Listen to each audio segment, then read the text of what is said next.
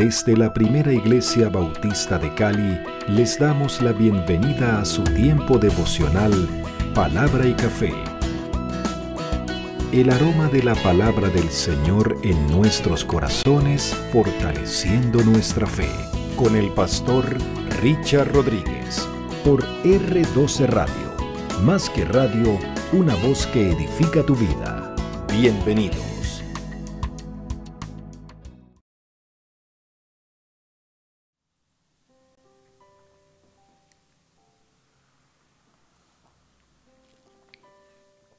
Bueno, muy bien, bienvenidos, bienvenidos, bienvenidos, vamos.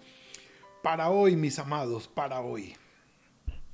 Dice de la siguiente manera, Señor, tus juicios son ineludibles, pero te pido que tengas misericordia. Capítulo 9 de Amós, último capítulo, última visión de las cinco que hemos tenido. Esta es la última. Sí, pero lo que podemos decir es juicio, castigo. Ah, en el Antiguo Testamento, ah, sí. No, en el Nuevo Testamento también. También. Aquí Amós está anunciando en el capítulo 9 la quinta visión que ya no es un símbolo Sí, ya no es la langosta, ya no es el fuego, ya no es el, eh, ¿cómo se llama? La canastilla de frutos. No, no, no. Ya ahora es, vi al Señor que estaba sobre el altar del templo y dijo, allí la visión ya no es una figura simbólica, sino ya una experiencia con el Señor mismo. Y precisamente la versión del 95 eh, titula el capítulo 9, por lo menos del 1 al 10. Eh, perdón, los juicios del Señor son ineludibles. Y ya vamos a saber exactamente por qué. Ahora, ante el pecado, ante la maldad, ante la injusticia del ser humano, el Señor toma partido, por supuesto, interviene el Señor interviene, el Señor eh, mete su mano allí porque Él es santo y justo, amoroso, misericordioso sí, pero santo y justo y va a intervenir. Y así como anunció por medio de sus profetas en el Antiguo Testamento que iba a intervenir, también nos dijo, por ejemplo, por ejemplo, en Hebreos capítulo 12, Hijo mío, no menosprecies la disciplina del Señor, ni desmayes cuando eres reprendido por Él, porque el Señor al que ama disciplina y azota todo el que recibe por hijo. Si ustedes soportan la disciplina, Dios los trata como a hijos, porque ¿qué hijo es aquel a quien su padre no lo disciplina? Pero si se les deja a ustedes sin disciplina de la cual han sido participantes, entonces no son hijos, son unos bastardos, ¿sí?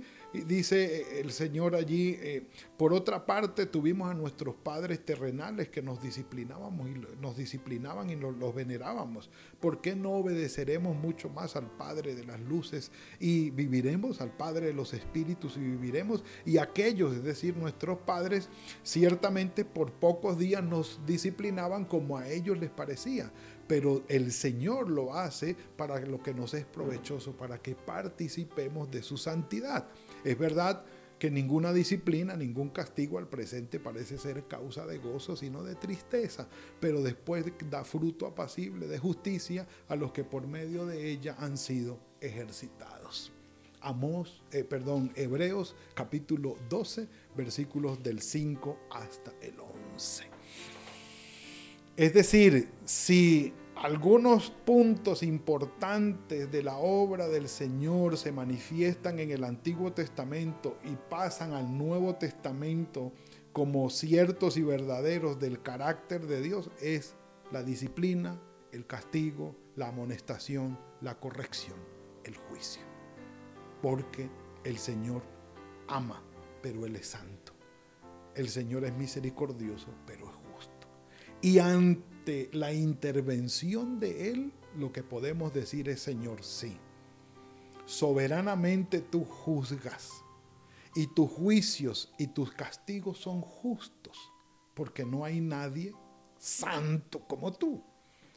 Y es cierto que la naturaleza nuestra es pecaminosa, eso es cierto, y tus juicios y tu castigo son soberanos y son ineludibles.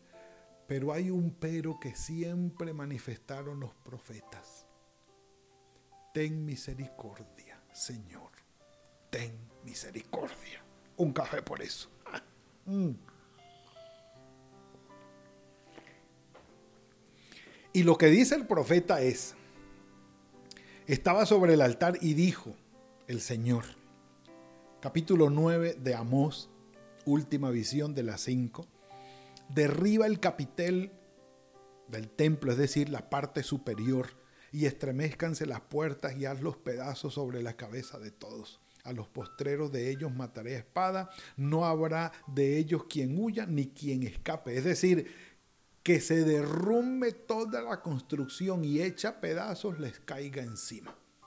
Algo así como cuando Sansón, estando en medio del templo de los filisteos, lo pusieron en el centro de las dos columnas que sostenían la estructura y las derribó y todo el edificio cayó sobre ellos.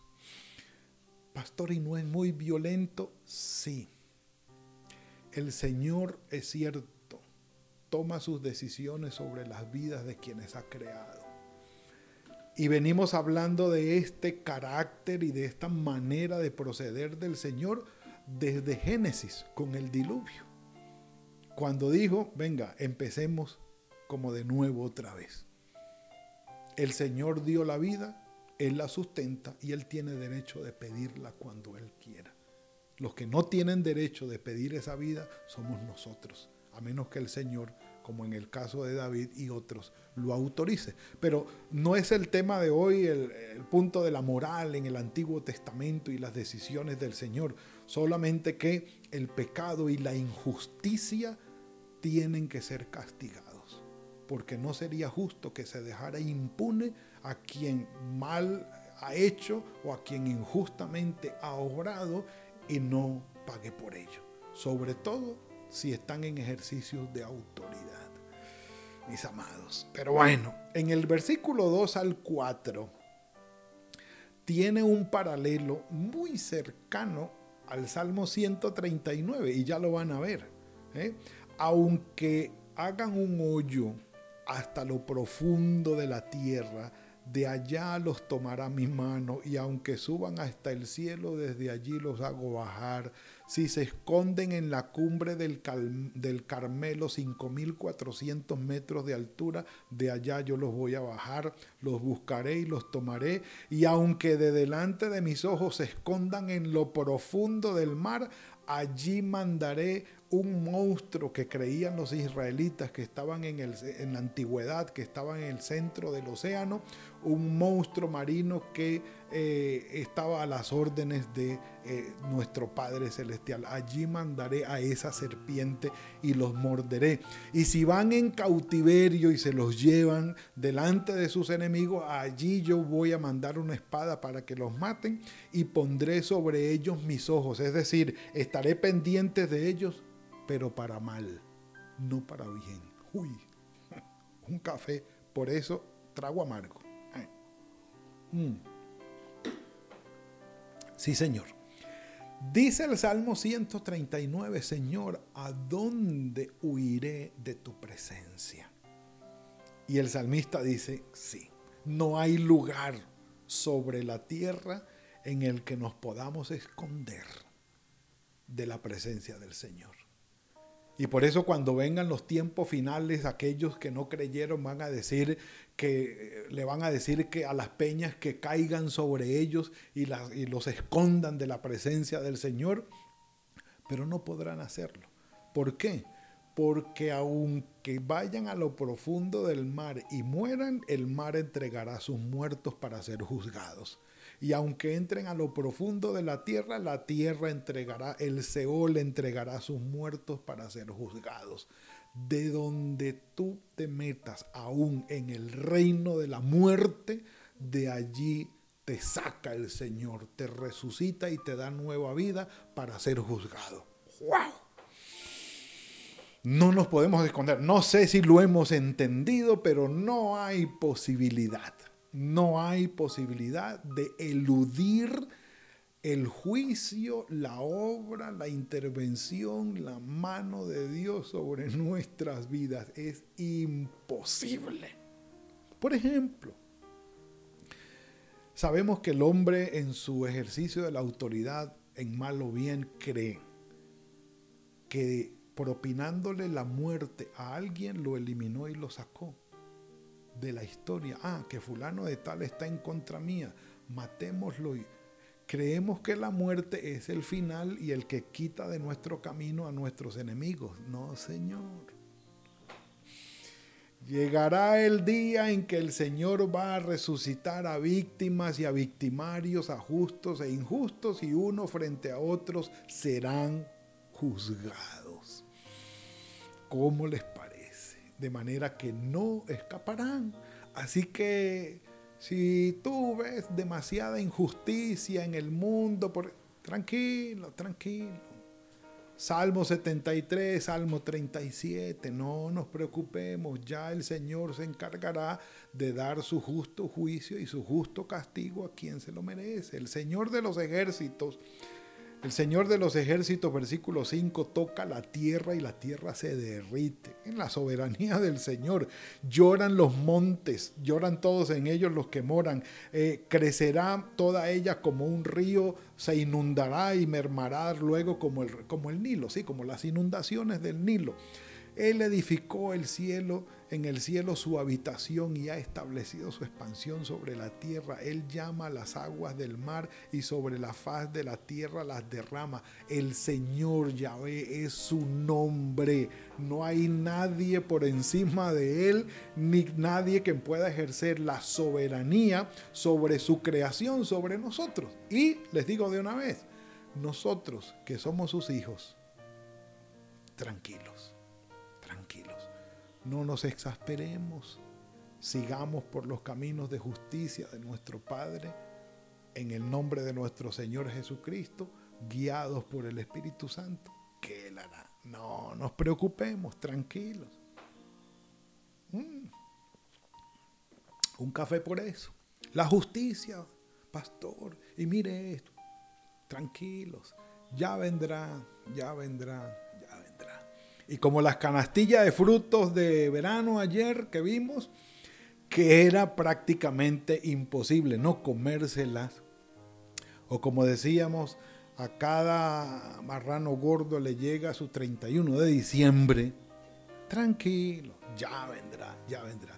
El Señor es lento para la ira, grande en misericordia, pero no llega tarde ni llega temprano, sino justo a tiempo.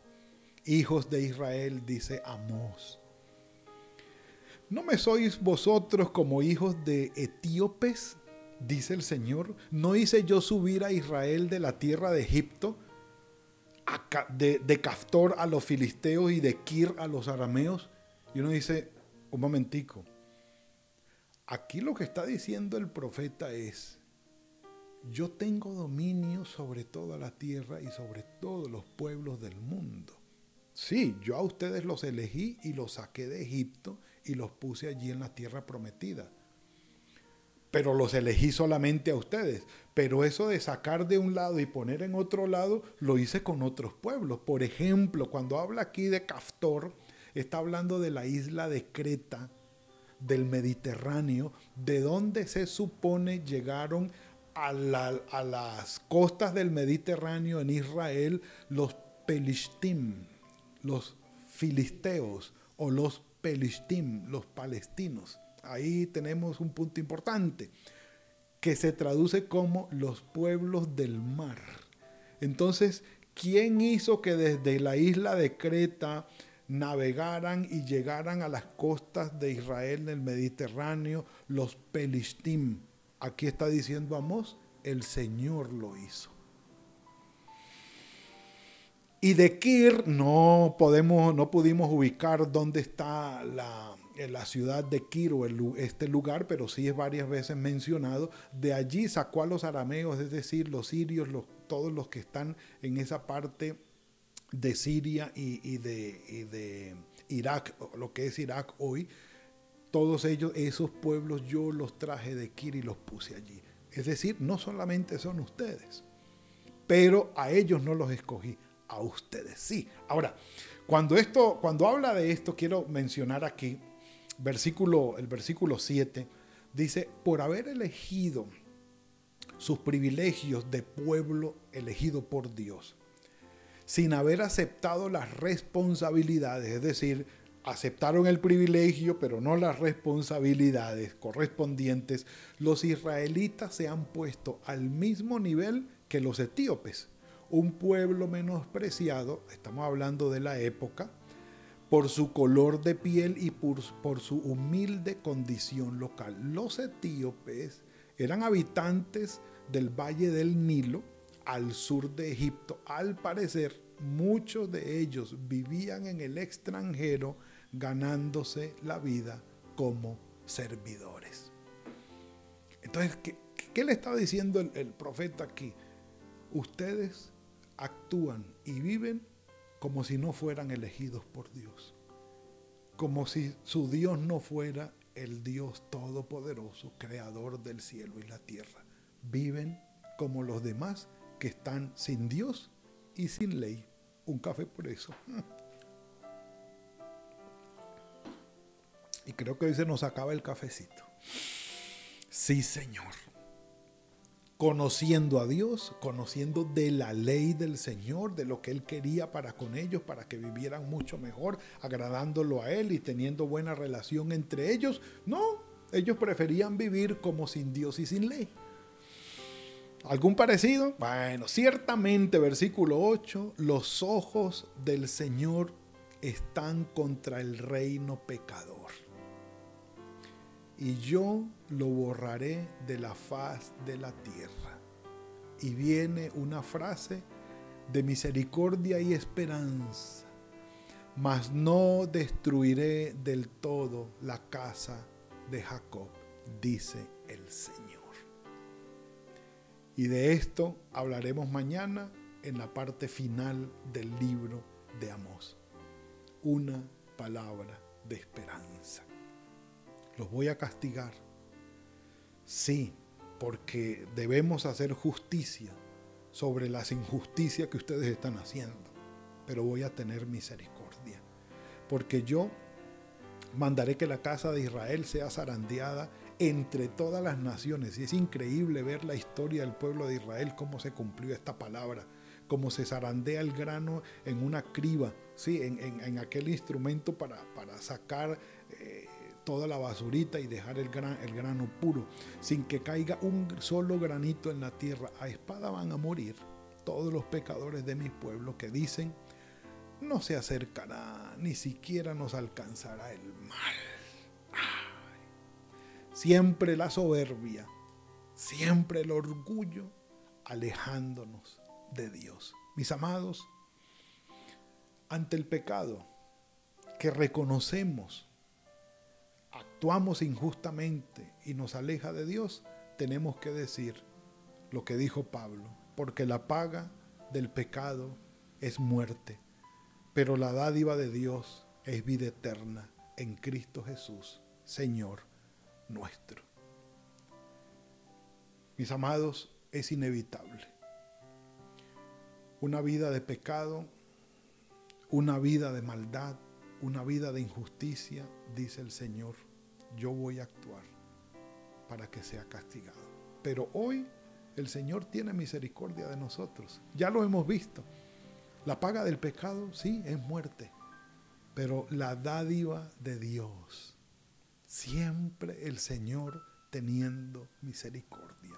Pero el regalo de Dios es vida eterna. Y allí es donde nosotros tenemos que tener conciencia de pecado y tomar decisiones que tienen que ver. Ahora, si la misma vida o el Señor mismo permite, propone que haya pruebas y momentos difíciles en nuestra vida, castigo o no, de todas maneras es sufrimiento que nos llega, aún allí el Señor tiene misericordia. Dice primero a los Corintios capítulo 10 versículo 13, no os ha sobrevenido ninguna prueba que no sea humana. Pero fiel es Dios que no os dejará ser probados más de lo que podéis resistir, sino que dará también juntamente con la prueba la salida para que podáis soportarla. Mis amados, el Señor sigue teniendo misericordia de nosotros, aun cuando hemos sido perdonados y redimidos, y estamos en las manos del Señor como sus hijos, ante las pruebas de la vida, ante las circunstancias difíciles que enfrentamos, el Señor sigue teniendo misericordia de nosotros. Que podamos tener en nuestro corazón conciencia de pecado, acercarnos al Señor por su misericordia, seguir creciendo en el proceso de santificación que Él tiene con nosotros, en el poder de su Espíritu Santo. Y si estamos en medio de circunstancias difíciles, entender que en medio de la prueba el Señor sigue teniendo misericordia de nosotros. Una palabra de esperanza, una palabra de consuelo, una palabra de misericordia, sí, el profeta Amós también la dijo y vendrá, si el Señor nos lo permite, el día de mañana. Por hoy, digámosle al Señor, Señor, sabemos que tus juicios son ineludibles, pero te rogamos que tengas misericordia. Padre, en el nombre de tu Hijo Jesucristo, te damos hoy la gloria, la honra y te bendecimos por este tiempo. Gracias Señor por habernos perdonado, redimido, por haber pagado por nuestros pecados en tu Hijo Jesucristo. Gracias Señor, muchas gracias. Gracias también por darnos la vida eterna, por el perdón de nuestros pecados. Pero Señor, gracias porque en medio de las aflicciones y de las crisis, tu palabra llega sobre nosotros en aliento, en fortaleza, en consuelo, en misericordia, mostrándonos el camino en el poder de tu Espíritu Santo. Gracias Señor. Conforta nuestras almas, Señor. Llénanos de gozo al saber que en medio de la adversidad tú estás con nosotros y que aunque nos equivoquemos, tú tienes misericordia y nuestras vidas están en tus manos, pero que nunca llegue, Señor, la soberbia a gobernar nuestro corazón para no reconocer cuán débiles somos o cuánto nos hemos equivocado. Ayúdanos a guardar un corazón manso y humilde delante de ti. En tus manos estamos, Señor. Bendito sea tu nombre. Guíanos en el resto del día y tu bendición nos acompañe. En Cristo Jesús. Amén y amén. Mis amados, que el Señor los bendiga. Ha sido todo por hoy. Bueno, y aquí vamos. Las cinco visiones de Amós ya terminaron. Vamos mañana entonces para la parte final, final del el libro del profeta Amós. Hoy, viernes, Tendremos en la noche nuestro tiempo de las parejas a las 8 de la noche, ¿sí? Parejas en mantenimiento, temas que nos ayudan a fortalecer nuestra relación de pareja, por favor. Vamos a distribuir el link para que se conecten. Vamos a tener seguro una transmisión por Facebook Live también. Las parejas los invito para que hoy en la noche estemos siendo edificados. Nos veremos mañana, si el Señor lo permite, en palabra y café. Que el Señor los guarde. Gracias por compartir con nosotros este espacio de palabra y café. Hasta una próxima oportunidad por R12 Radio. Más que radio, una voz que edifica tu vida. Que Dios les bendiga.